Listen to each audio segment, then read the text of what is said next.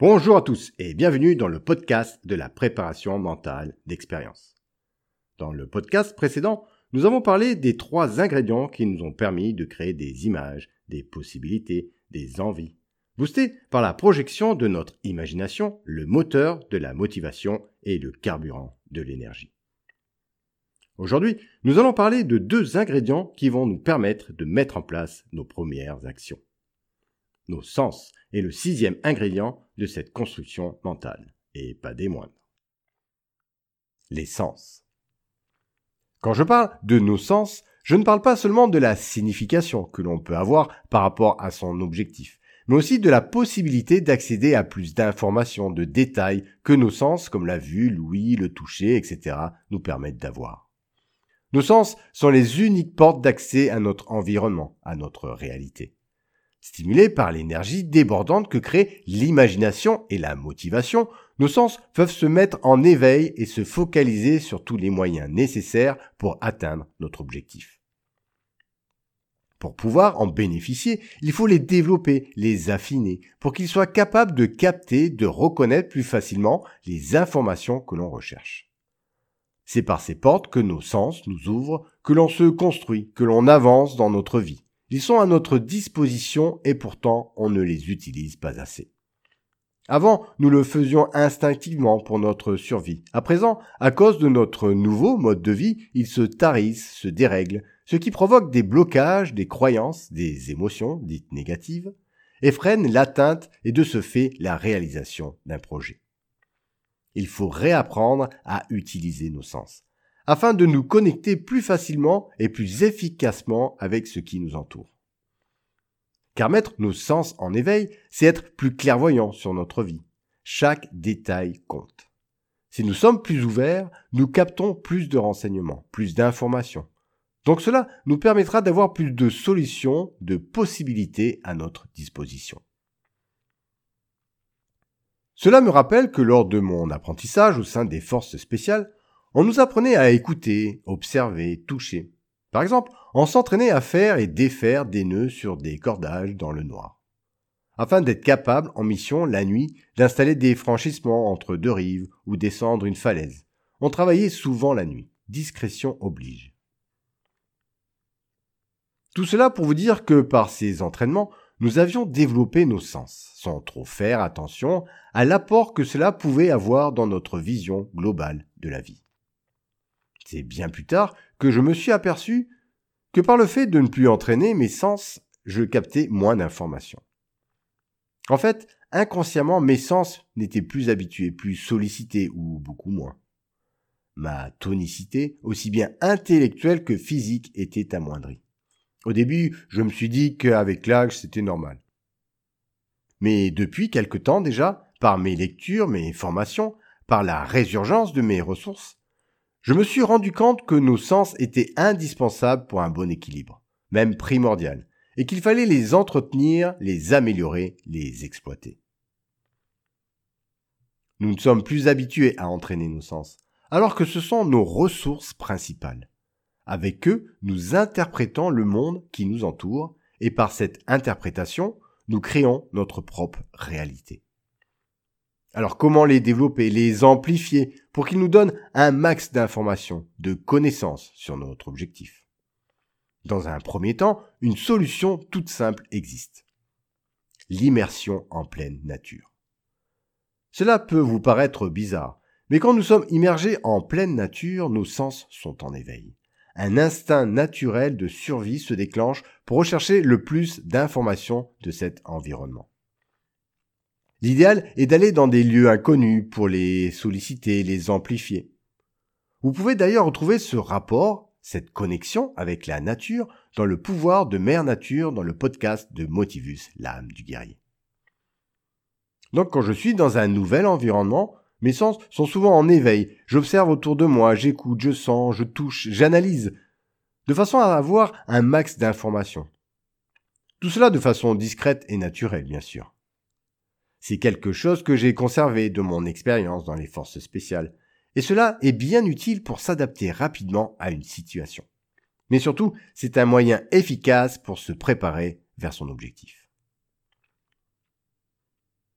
Par ce réveil de nos sens, on prend conscience que plusieurs canaux sensoriels sont en nous, que souvent on privilégie le même canal, alors que les autres sont aussi importants pour collecter des informations.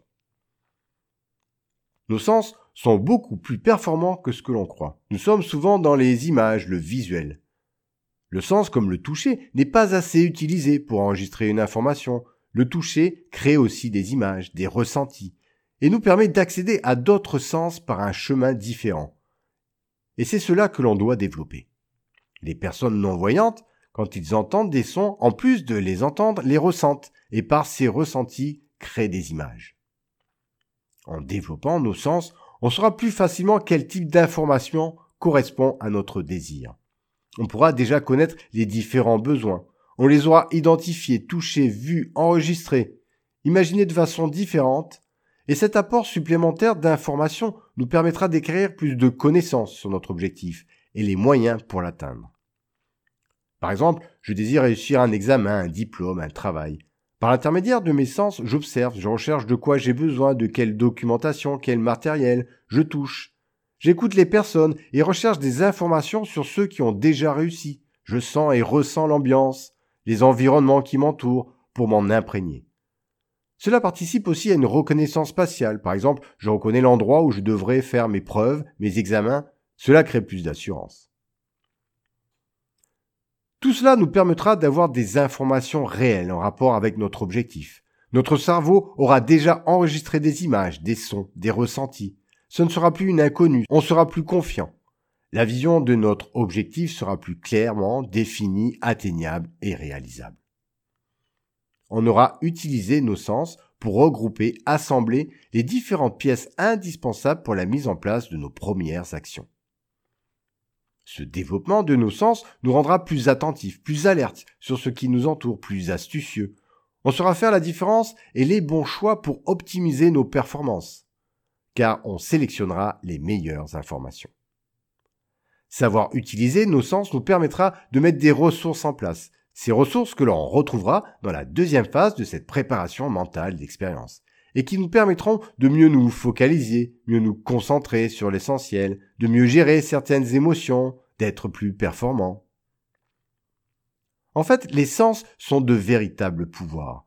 Ils sont primordiaux pour nous développer et avancer dans notre vie. Sans eux, rien n'est possible.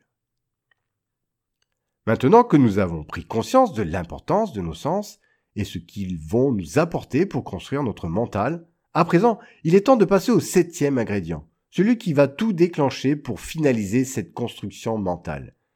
Cet ingrédient, c'est l'action. Et plus exactement, nos premières actions. Les premières actions.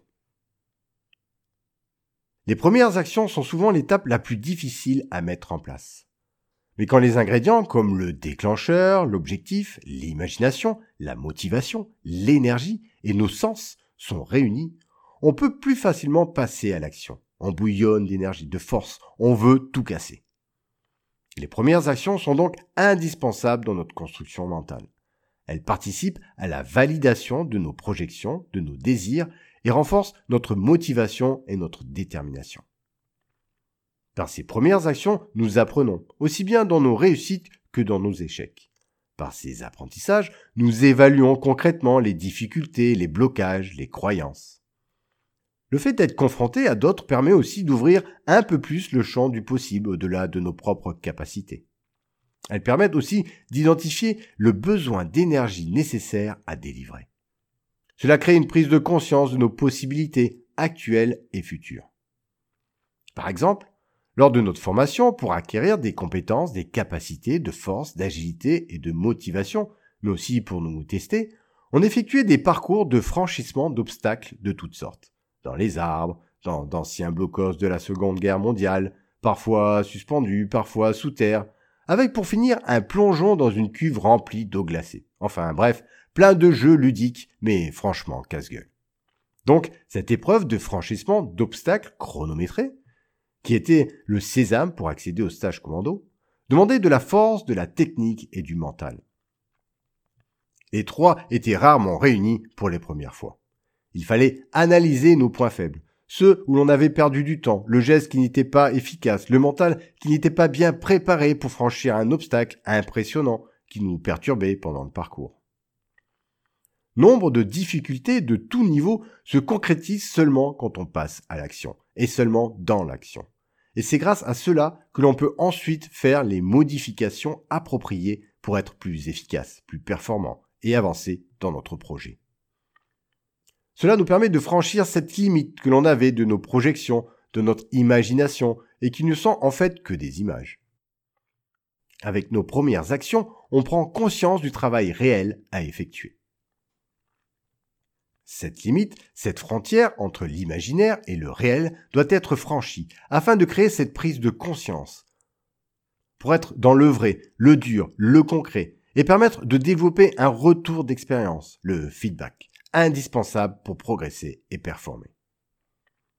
Je vous invite tout d'abord à réfléchir à vos sens et à vos premières actions. De quel sens j'ai besoin pour trouver des informations en rapport à mon objectif.